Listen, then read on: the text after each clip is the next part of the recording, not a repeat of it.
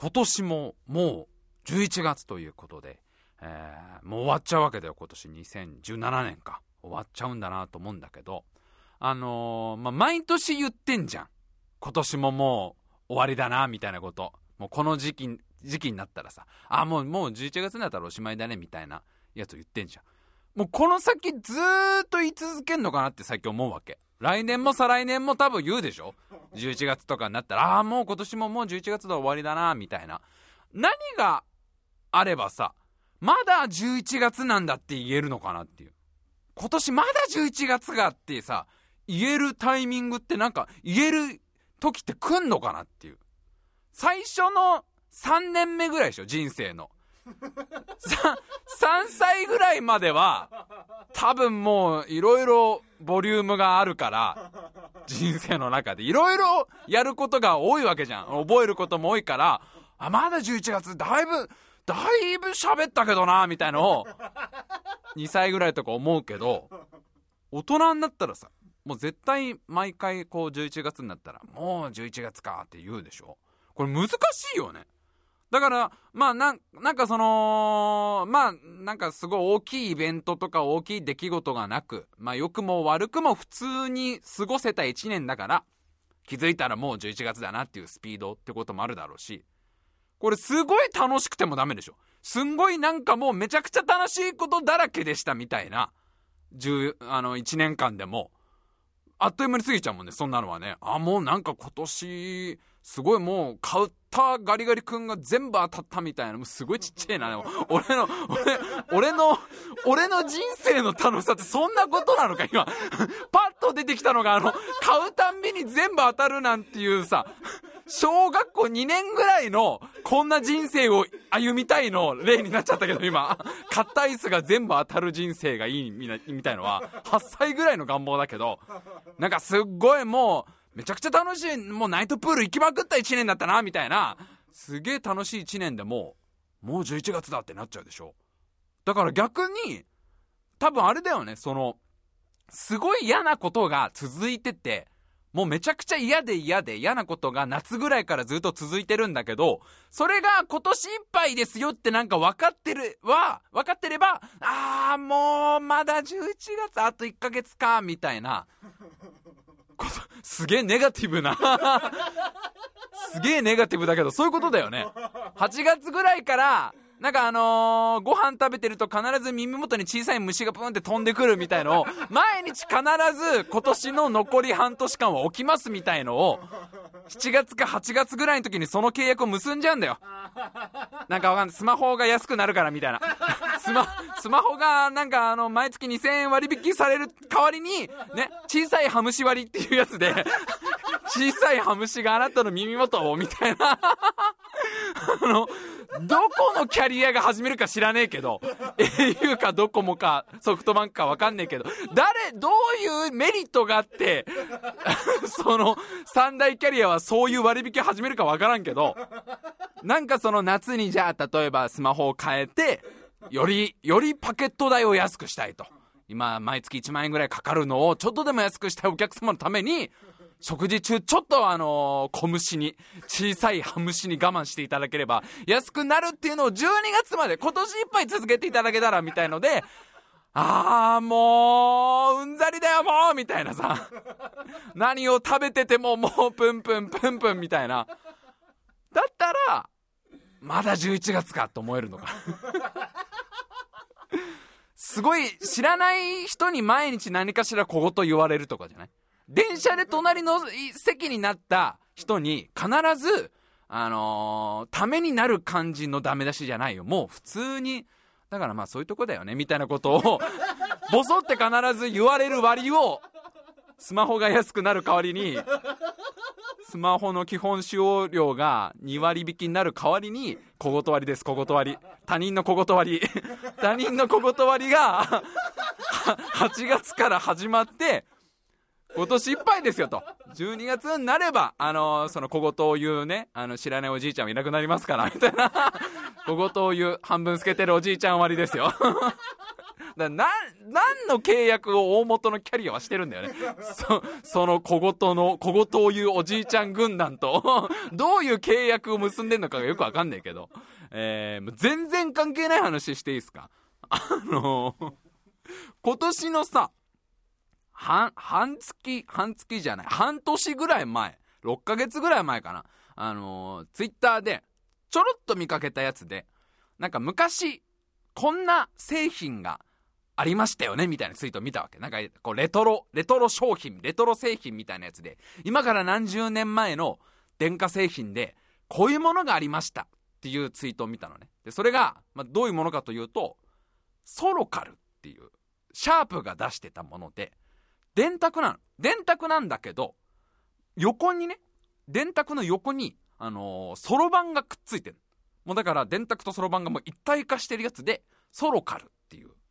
っていう製品なわけ。で、これが調べたら、えっ、ー、と、35年ぐらい前、1979年に発売されてたものなんだと。で、まあ、そのソロカル、なんで電卓とそろばんが一緒になってるかっていうと、その今からもう3、40年前は、まあ、電卓出たばっかの頃は、その電卓でこう家計簿とかを計算する主婦の皆さんが、あんまりその電卓のことが信用できないから、電卓で計算した後に、その横にくっついてるそろばんで確かめ算をしてたっていう、そのための、えー、合体してる電卓ですと、ソロカルですっていうのを見て、いやなんかこの、今から、今の俺らの感覚からすると、電卓が計算間違いするなんて、ありえないじゃん。でもまあまあ当時のそのテクノロジーが出たての頃は、まあ、それはしょう、しょうがないというか、ね、なかなか信用できないもんだよね、みたいなツイートを見てさ。結構でもこれすごいよね。だってもう電卓で計算した後に、そろばんでもう一回確かめ算するってさ。だ LINE 飛ばした後、電書バト飛ばすみたいな、そういうことでしょ。LINE をこう、カザール君に送って既読がついた後に、もう一回電書バトで、あ、明日何時にするが、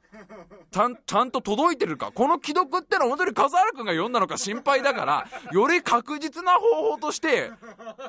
この俺が可愛がってきた鳩を飛ばした方が確実だみたいなことじゃん。ね。なんか自撮りした後自画像書くみたいなもんでしょだから。自撮りをしたんだけど、やっぱそれ保存されてるか心配だから、その場で自画像書いた方がいいみたいな。ね？そういう、そういうことじゃん、この電卓で計算した後、そろばんで確かめ算するっていうのは。これとん、なんかす、すげえなと思ってたんだけど、ついこないだ、1週間ぐらい前かな。あの、ニュースで見たのが、iPhone。今の iPhone の、えっ、ー、と、新しい iOS、えっ、ー、と、要は中、中の、その、バージョンか、バージョンが iOS11 だと、電卓が計算間違いするっていうニュースをやってて、その iOS11 バージョンの iPhone で簡単な計算をするんだと。で、それが例題で出てたのが、1たす2たす3っていう計算をすると iPhone が24って答えを出しちゃうっていうそのまさかこのねあれから30何年経ってですよ本当にその電卓が計算間違いをするなんていうことがバグが起きてるんですみたいなニュースを見て。それ、まあ iPhone だって、それはまあまあ、それ、落ち着いてやれば、1たす2たす3が6ってこともわかるけど、なんならなんか難しく考えちゃったのかな ?iPhone も。あのー、そんな簡単な問題を私に送ってくるわけがないって iPhone も。普段まあめちゃめちゃ高度なさ、演算をしてるわけじゃん。あの小さい体の中でさ、いろんなことを同時にさ、処理してる中で、急にマスターが1たす2たす3、そんなバカなと。いつものその、なんかわかんないけど、合計で6万8000 1795円になった飲み会代を23人で割り勘して3人は8時から来たパターンは でそのうち2人はあんまり食べない女の子だった時に均等な均等に割り勘する時は1人いくらがいいのみたいな計算は普段私やりますけどマスターはね飲み会が好きだから。けどそんな急に 1+2+3 なんてっていうその簡単な問題に対してやっぱ難しく考えすぎちゃうとかなんだろうね、あのー、計算で使ってたおはじきがジャルジャルってなっちゃった。あ、iPhone だってほら、確実に計算するために、確実に計算するためにおはじき使うでしょ、やっぱね。おはじきを使って、それをだ誰かがこうジャーってやっちゃってそれがあの iPhone が計算中に時刻を聞いたかだよね。iPhone が計算してるその1たす2たすでこう計算してる途中で「おい iPhone 今何時だい?」って聞いちゃって iPhone が「え今ですか？今21時ですね。えー、足す3え24」みたいな。あの時 iPhone っていうね、あの、今後の古典落語の、あの、定番になると言われている、と、時 iPhone ですよ。途中で、こう、時刻を聞いちゃったかだよね。まあまあ、そういうバグが、その実際起きてるんですと。で、俺の iPhone がまだ、あの、iOS11 にしてないからわかんないんだけど、まあ、や、やって、ね、もし iOS11 にしてる人は、ちょっと興味本位でやってみても、なんかね、まだ改善されてないっぽいんだよね。次のなんか開発者向けバージョンみたいので、ちょっと iPhone を一回落ち着けと。だ落ち着け落ち着け落ち着けと。あのあれだからちゃんとノートに書いてね筆算をすれば大丈夫だからっていうので教えてるらしいんだけどまあでもさその30年40年ぐらい前の主婦たちがこうビビってたというか不安に思ってたことが的中したわけじゃん。こんな小さい機械で、うちの家計全部計算できるわけがないと。ね。あたしや、あたしはそれ4歳からそろばんやってんよと。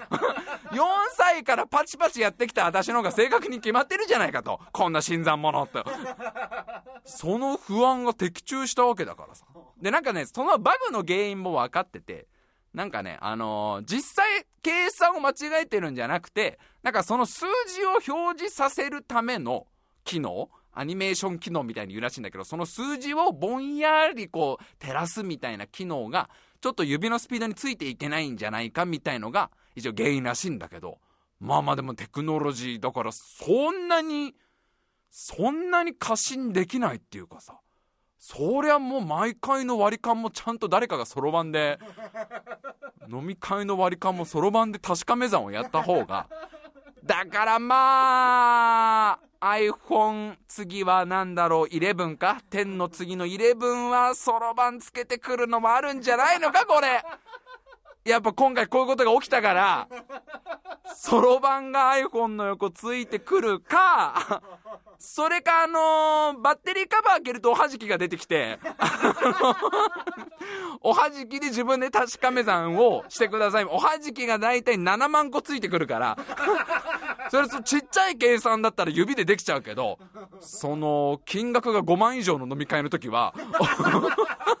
金額が5万円以上になった時は、おはじきが7万個ぐらいないと、ちゃんと計算できないでしょ。iPhone11 ぐらいは多分おはじきモデルだよ。おはじき搭載モデルになるんだよ。まあ、こんな感じで参りましょうか。タイムマシン部 G!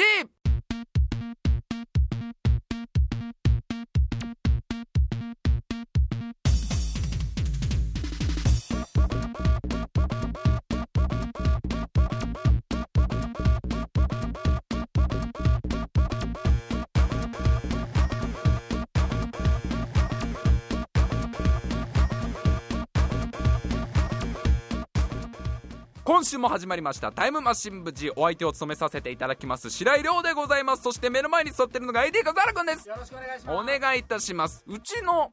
おかんなんかはさやっぱすごいその小さい時からそろばんやってた人だったから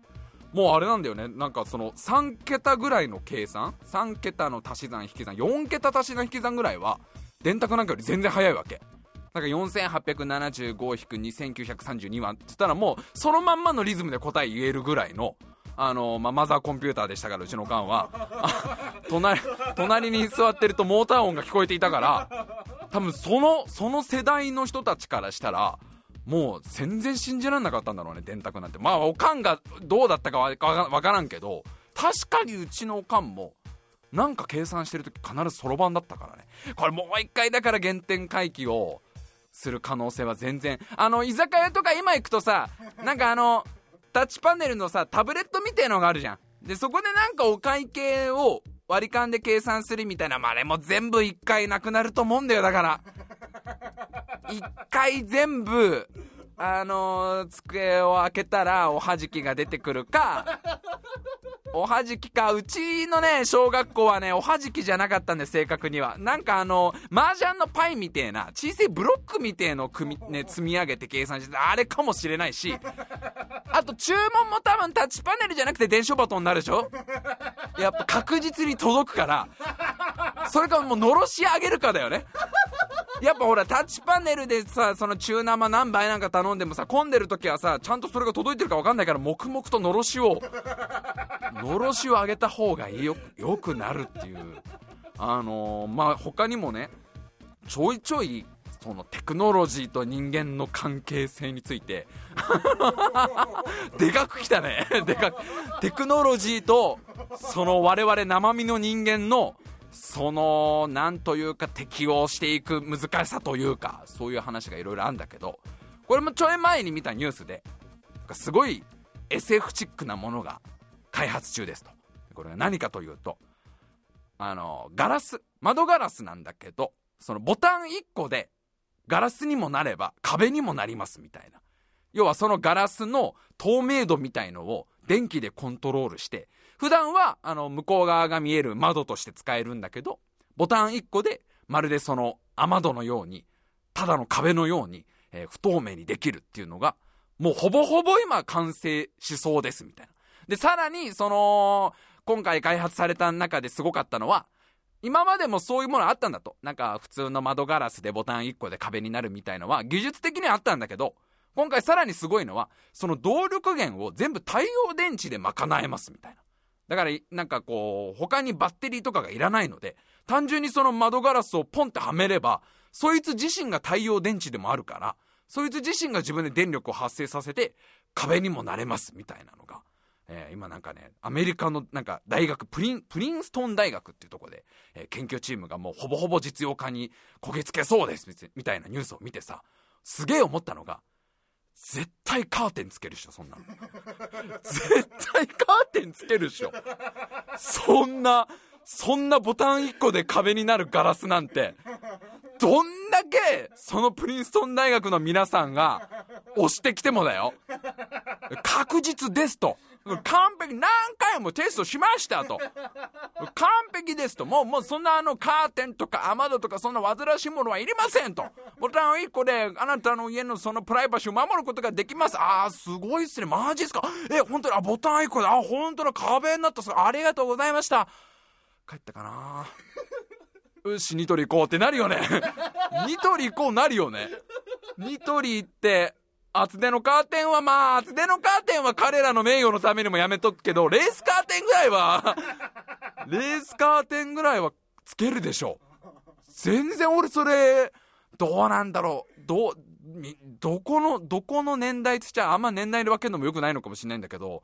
俺とかまあ、もし仮にさ、未来のさ、マンションとか未来のアパートがみんなその窓ガラスが、もうカーテンがいらなくてボタン1個で壁になりますって言われても、その前ですっぴんにはだってなれないでしょ？お部屋帰ってきて、そのね、外の自分と家の自分はやっぱり違う自分だから、やっぱりよそ行き用のほら格好してさ、いつもやっぱりさ、ね、顔もそうだけど心もメイクしてるようなもんじゃないいろいろこうやっぱり自分を作り込まないと外の世界と触れることができないから私なんて。そこでさ、部屋の中ではやっと素の自分に戻れるせメイクを通してさ、服も全部脱いで背中のジッパーを下ろしてさ、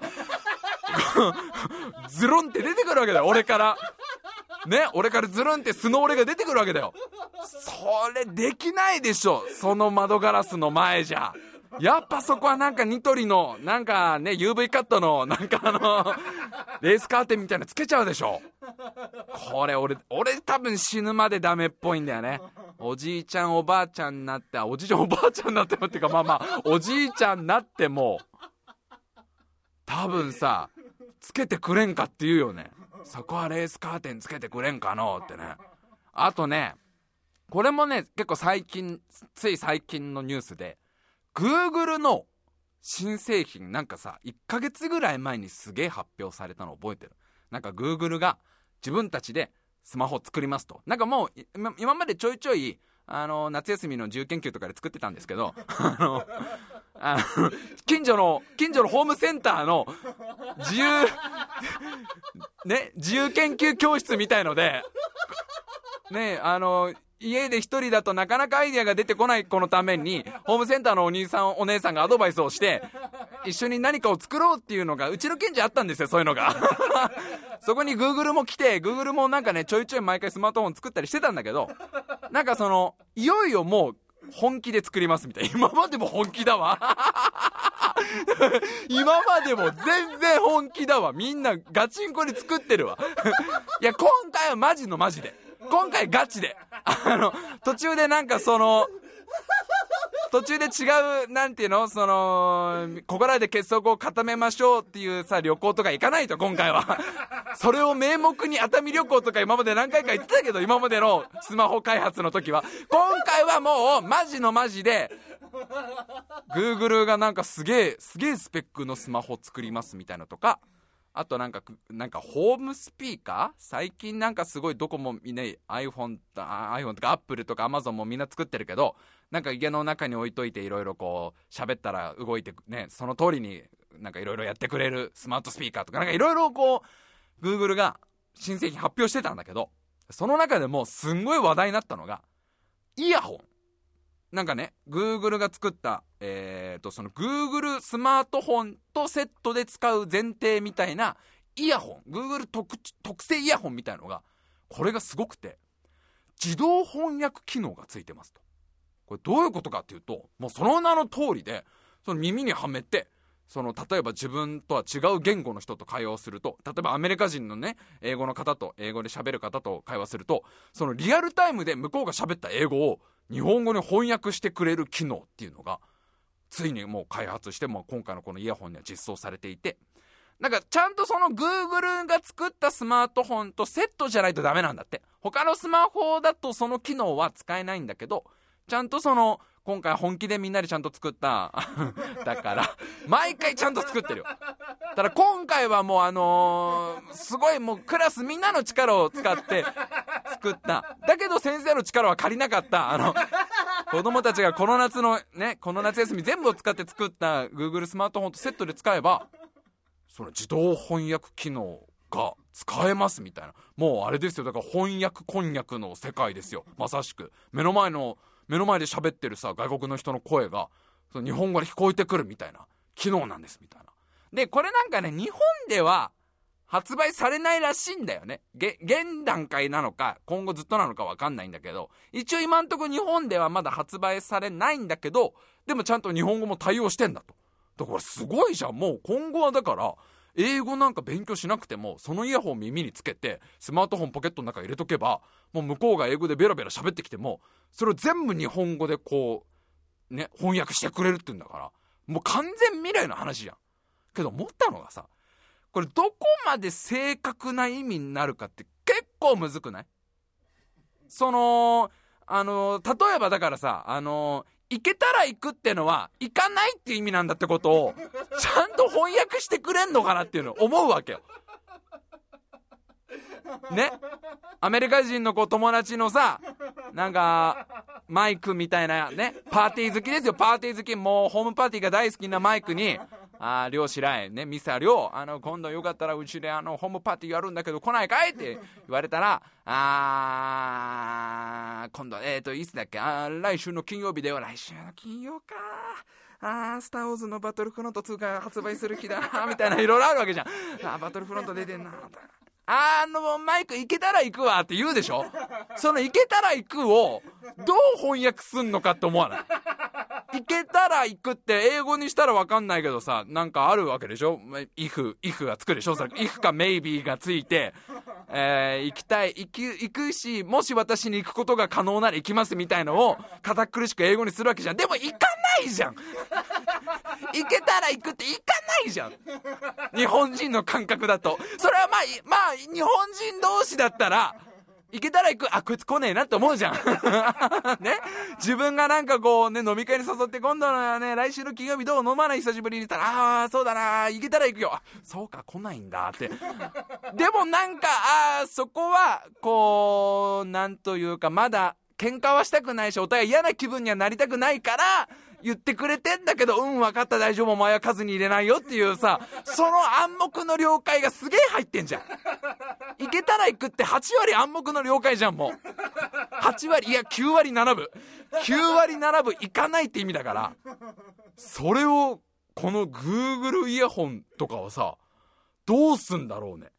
でも絶対行かないでもないでしょ。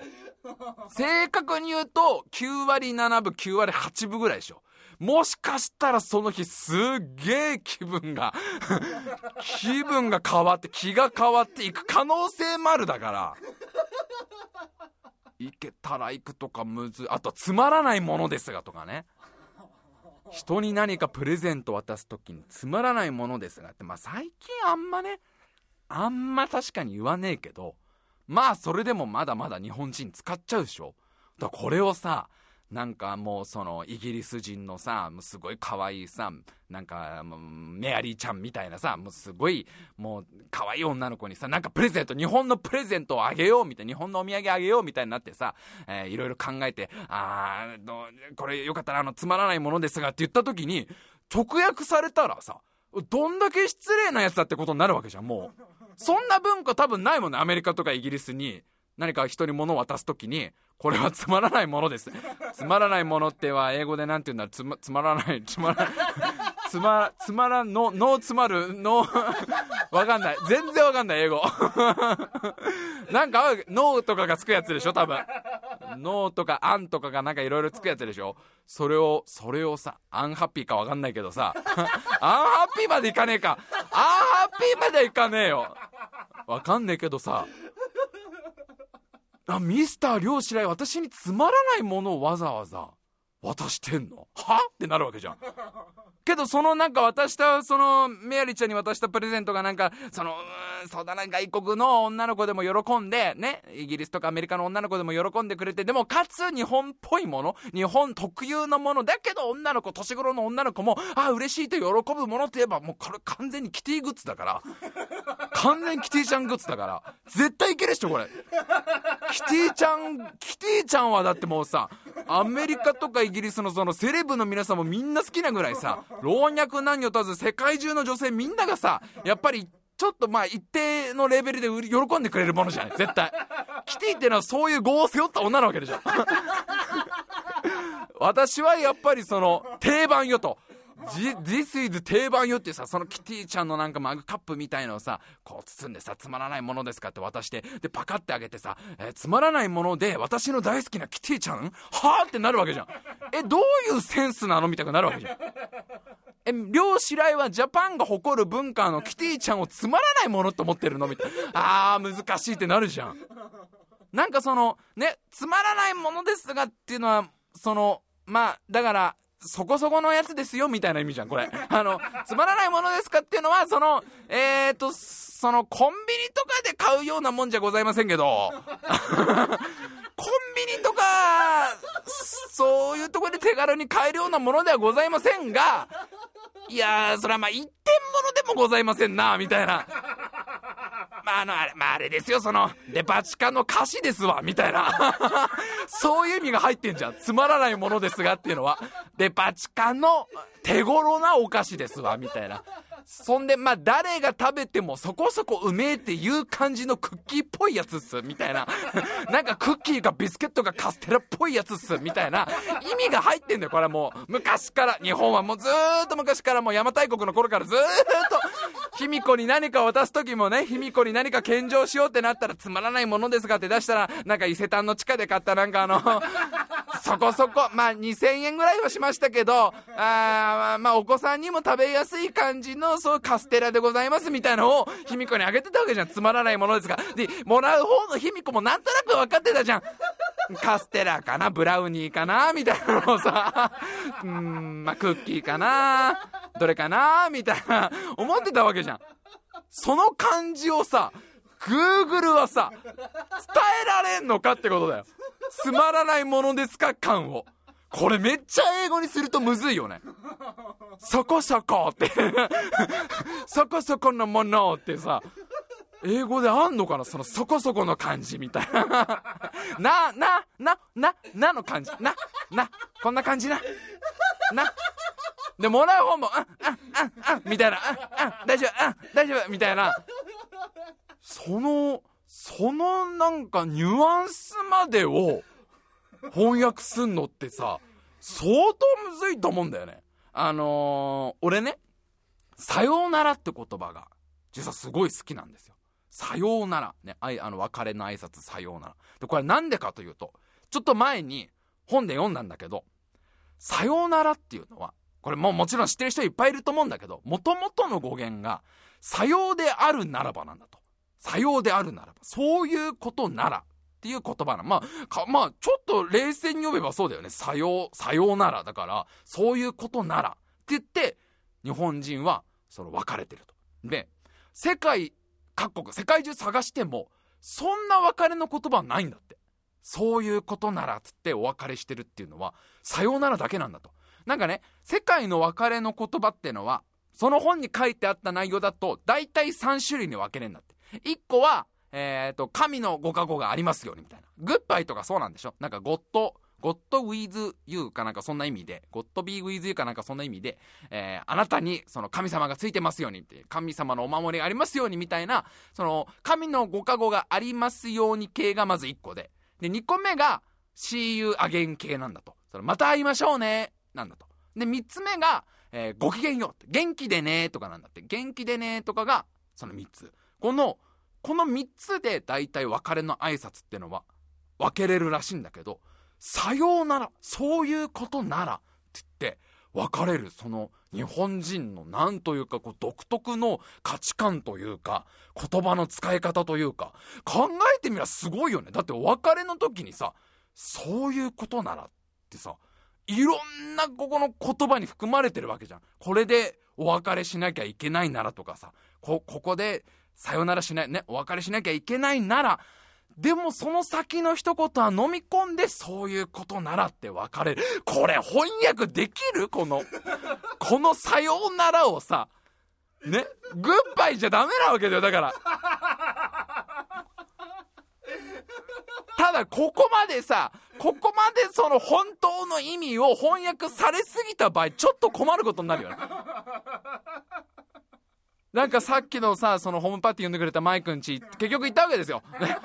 マイクの、マイクのホームパーティーに結局行ったんだ。行けたら行くとは言ったから、行けたら行くって言って多分これ行くことになってんなと思って、まあマイクのホームパーティー行ったんだけど、で、どんちゃんのんちゃん騒いで、で、こうみんな、じゃあね、バイバイって言ったら、こう、明け方、朝になってもうみんな帰っていくわけじゃん。で、さよならと俺が言った時にさ、そのマイクのつけてるその Google のイヤホンがさ、さようならをさ、翻訳するわけじゃん。今、両種類は、さようならと言いました。ああ、グッバイって意味じゃないです。さようなら、それは別れの挨拶。そういうことならという意味なんですね。両種類は今、マイクに対して、そういうことなら、ここで止めたんですよ。今日、今日という楽しい日はこれでおしまいだ。この楽しかった夜ももうおしまいだ。こんだけ楽しい時間はいつか終わる。そういうことなら、ここ、いや、ここでも言わない。そういうことならで止める。もう二度と会えないかもしれない。もう二度とこんな夜は来ないかもしれない。でもそんなのも全部自分の心の中に留めてそういうことなら。それが今漁師らが言ったことっつったらもうマイクちょっと震えて泣き出してるわけじゃん。なんかもう切なさとかわびさびとかを感じて、はあ、深い、とっても深いこと今言われた。確かにそうだなと。あ毎晩毎晩こんなホームパーティーでどんちゃん騒ぎしてるけど、こんなに楽しい日々はいつか終わる。だけどそれを嘆いちゃダメだ。そういうことなら今日はここ、今日はここで言っちゃダメなんだよね。でもさ、俺らの感覚からしたらさ、ただのじゃあねーなわけじゃん。さよならって。Google アシスタントのね、Google イヤホンがあんまりやる気出しすぎると、さようならをめっちゃ重い意味に伝えちゃって。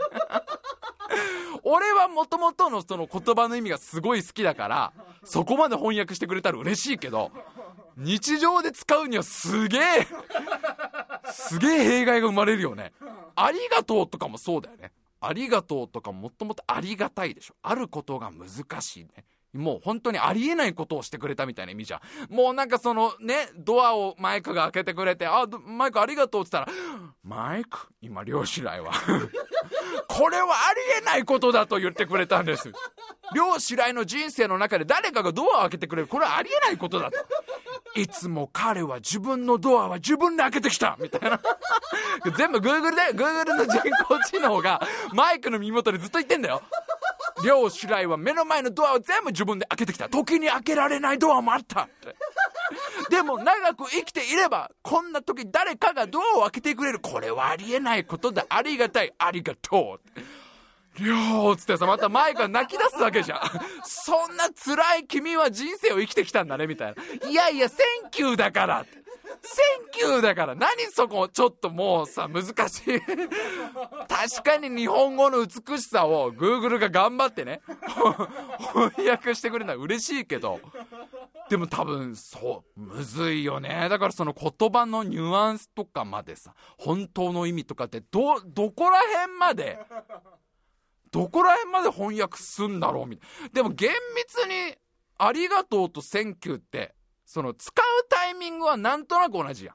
おそらく感謝を伝える。伝えてんだろうなっていうのは教わってきたし、まあ日常でもさ、あのー、外国人の方に道とか教えると「thank you」とか言ってくれるってことはまあ感謝を伝えてるわけだけどニュアンスとして本当に俺らが使ってる感じの「ありがとう」と「thank you」がイコールかって分かんないもんね向こうの人からしたらそうじゃん「thank you」っていう言葉と「ありがとう」って言葉がその使ってる感覚が全く一緒かっつったらこう難しいよねだってまあ「ありがとう」と「センキュー」は大体同じだろうけど全然文化が違う国とかで。なんかその、人生で4回しかありがとうって言っちゃいけないみたいな。もうその言葉にしたら嘘になる的なさ、思いは言葉にした、言葉にしたらもうその、その瞬間から、え、なくなっていってしまうみたいな教育をずっと来ている文化だったら、ありがとうって人生に本当にもうすっげえありがとうって思った瞬間にしかありがとうって言わないみたいのを教わってきた国があるとするじゃん。で、そこの国の人と会話しててさ、ポロッと向こうが、まあわかんない、なんか、うん、ペガッポみたいな、ね、ありがとうの意味で、ペガッポ、ペガッポって言ってくれて、それを俺 Google のイヤホンが、今、ありがとうって言ってくれましたよって、同じじゃないよね、でもね。その国ではペガッポは人生で4回しか言わないんだから、俺が今この自動販売機のルーレットが当たりが出て、缶コーヒーが、缶コーヒーがもう一本出てきたから、あ、いるこれっつったら、ペガッポって言ってくれたそのありがとうが、向こうにしては、こんな缶コーヒーくれるなんてってなるかもしれないし。そのさ言葉のニュアンスとかその向こうの国の文化とかもちろん逆もいっぱいあるだろうしそこまで表現するというか伝え合うってなるとこれはこれでなんかね、勉強しなきゃいけないし、言葉の難しさみたいなところを 何ちょっと頭いい感じの収めようとして全然収められてない。この、この箱の中に全然入ってない なんかでもその面白さもありつつ難しさもありつつで、日本で発売されねえのかなどうなんだろう。あんまりだから褒めといた方がいいや、Google のこと。一生懸命作ったとか言わない方がよかったんだよ。もしね、日本で発売されたら、ちょっとね、なんか試してみたいっていうかね、試してってどこで試すんだって話だけど、どういう感じで日本語が翻訳されて、あえ英語とかフランス語とかドイツ語とかがどういう感じで、それが完全にイコールかどうなのかの、そんなあやふやさんまで楽しみたいな、みたいなところで、えー、結構喋った 結構しゃ、結局結構喋ってたな。はい、じゃあ、えー、久しぶりにコーナーをやりたいと思います。えー、それでは参りましょう。こちらのコーナーです。おまかせランキング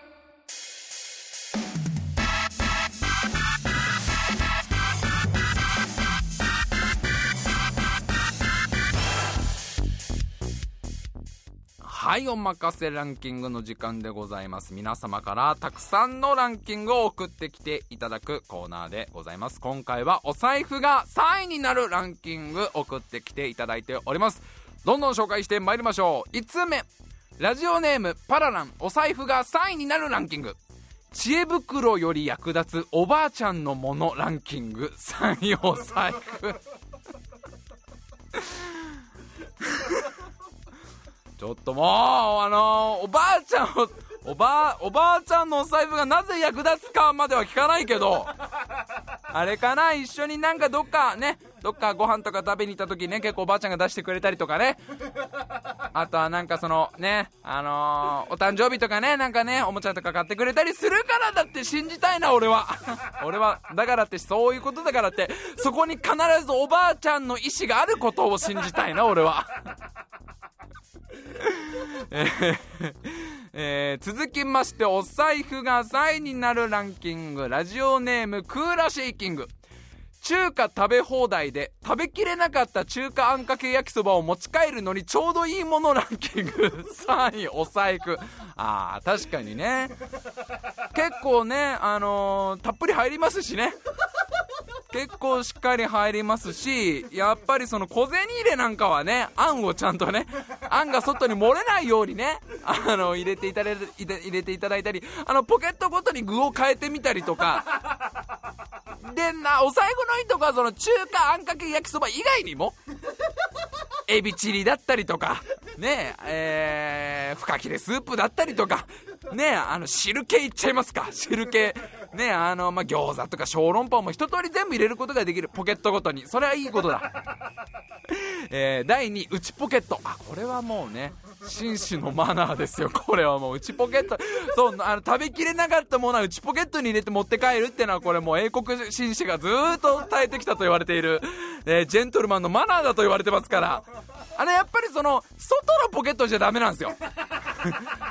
そうなんです。胸ポケットとかにねあのーやっぱりまだまだこうマナーを知らない方なんかはね胸ポケットにこう焼きあんかけ焼きそば入れちゃったりするんですけどそれはやっぱりシミになっちゃいますし帰りの電車とかに匂いも気になりますから。なんかあの人内ポケットすげえじんわりしてんなっていう。そこはやっぱり内ポケットにちゃんとこう入れることがマナーになりますので、え2位が内ポケット、え1位が胃袋ということでねこれはこれは盲点だった。これは盲点だったわ。なるほど。食べきれなかった中華かけ焼きそば。一番ちょうどいいわ。確かに胃袋。どこにも入れる必要がないもん。あったじゃん。これ東大元暮らしでしたわ。これはねいかんいかん。これは先入観だね。食べきれないって言ってたから食べきれないもんだと思い込んでた。思い込んでたわ。これはいかん頭硬かったわ俺。確かに胃袋だわ。えー、ちょちょっとこうして短めなんですけど続いてが最後でございます。お財布が3位になるランキング。最後はラジオネームザルカルボナーラ。高校デビューしたのび太に聞きました。学校終わり。クラスメートの中心グループと遊んでいると道でばったりドラえもんと遭遇。おーいのび太くんと駆け寄ってくるドラえもんをみんなに紹介する際ついあいつ俺の〇〇と紹介してしまう頻度が高いものランキング。3位お財布いやのび太も多感な時期ですからそりゃ。やっとやっと高校デビューできたんですよのび太も。ね？やっぱりほら小学校ずっと冴えない感じで来て。あの感じだとやっぱ中学校でもそうそうデビューできなかったでしょ？やっとそのジャイアンとかスネ夫とか出来すぎ君と違う学校行ったことによって今までの俺を捨てられたわけですよね？ほんで高校デビューしてなんとかそのクラスの中心メンバーに入り込めてわかんない、なんか、放課後みんなでなんかマックだのなんだの行ったんでしょうね。マクドナルドかなんかミスドかなんか遊びに行って、その途中にですよ。ドラ、ドラ焼きを買いに行っていたドラえもんと遭遇して、おーい、のび太くんって来たら、それはやっぱりちょっと、のび太自分を大きく見せるじゃないですけど、ああ、あいつ俺のお財布だよ。っていやいや、そりゃ一緒に海底を旅したりとか、そりゃ宇宙の果てまで一緒に冒険したりとか、えー雲の王国を作ったりいろいろしましたけど、ねじ巻きシティの冒険とかいろいろありましたけど、いろんなことありましたけど、そりゃ。高校生ですし、そこは。分かってやってくださいよ、そりゃ。えー、第2位、ロボ。あいつ俺のロボ。まあ、これはまだ分かりやすいですよね。第1位、えー、あいつ俺の友達がよく遊んでいるロボ。これひどいね。これひどいね。第2位はまだいいよ。あいつ俺のロボ。ね、まだちょっと、そっから仲良くなりそうですもん、みんなと。ね。あ、紹介するこいつ俺のロボ。だからね。まあまあ間違えちゃいないしね。で、そっからまた一緒になんかこう冒険すればいいんだけど、あいつ俺の友達がよく遊んでるロボ。俺のではないって。ドラちゃんはさ、押し入れの中でね、涙を流すやつだよこれは。もう見たくないなこんなのび太。のび太違うぞ思い出せと。そういうことじゃないぞお前はって。お前はそういう風にデビューしてっていい人間じゃないぞと。最終的にお前自分もすごく助けてくれたの。どれなんでそんなの？友達がよく遊んでるロボ。ットいやー、はいといったところで、えー、たくさんのメールありがとうございました。すいません、ちょっとね、なかなかコーナーできなくて申し訳ないです。えー、ちょっと不定期ながらね、えー、お任せランキングはまだ続けていきたいと思いますので、ちょっと毎週ってのはなかなか難しいんですけど、え時々やりますので、お願いいたします。え次回のお題はこの後、発表いたします。最後までぜひ聞いてください。お願いします。それではメールアドレス参りましょう。タイムマシン部 G at gmail.com タイムマシン部 G at gmail.com スペルはタイムマシン英語で書いていただいて bug.gmail.com でございます。皆様からのメールお待ちしております。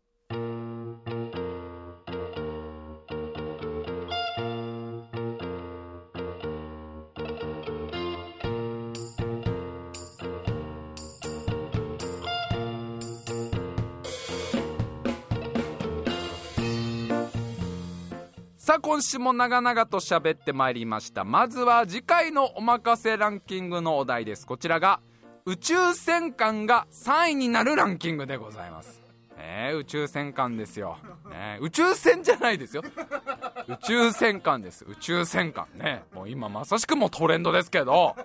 今年のトレンドなんじゃないのかな？あのどういう宇宙戦艦かはそれはまああの皆さんのねランキングによるでしょうからホワイトベースみたいなのもあれば、なでしこみたいなのもあるでしょうし、ね、マクロスみたいなのもあるでしょうから、えー、宇宙戦艦が3位になるランキング、皆さんどんどん送ってきてください。お願いいたします。あとですね、本当に申し訳ないんですけど、あの、前回の放送で、まあ、やめますと。タイムマシン無事、えー YouTube やめますという話をしたんですけど、まああれからちょっといろいろ考えたり、まあいろんなご意見いただいた中で、まあなんだかんだ YouTube にアップしといた方がいいんじゃねえかっていう話になりまして、えー、続けますと、YouTube 側でも。配信はまあ、そのまんまやっぱりアップしようということになりました。まあね、本当にありがたく、あの、YouTube で聞いてくれてるという方もいらっしゃるので、まあさすがに、いきなりそのね、なくすってのもどうなのかなっていうので、えー、続きます。ただですね、一個だけちょっと変わります。あのー、なんで YouTube で配信やめようかなって話にそもそもなったかというと、あの、毎回毎回サムネの絵があるんですよね。で、あれ、私が描いてるんですけど、あれ超大変っていう。いやいやいや、分かってる分かってる分かってる分かってるよ。言わんでも言わんでも。言わんでもいいがな。みんなが言いたいのはあれだろあのクオリティでってでしょ え、嘘白井さん。あのクオリティでってみんな思ってるんでしょそうなんですよ。あのあの絵俺一生懸命描いてるんですけどみんなびっくりしないでね。あの絵のせいでアップがちょっと遅れるんですいつも。あの絵に大体45時間かかりますからいつも。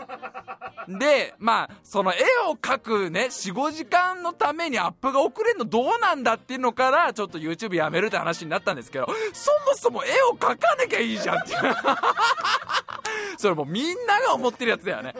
あのちょっとねサムネの絵をさすがに毎回描くの厳しいってことなのであのことなのでと俺のことだけどことなんで